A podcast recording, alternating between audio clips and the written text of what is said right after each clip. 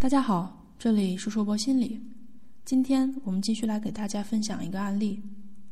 有一位烦恼的家长留言说，小孩子上三年级了，每天回家都说累得很，不愿意写作业，一说他他就又哭又闹的，怎么办呢？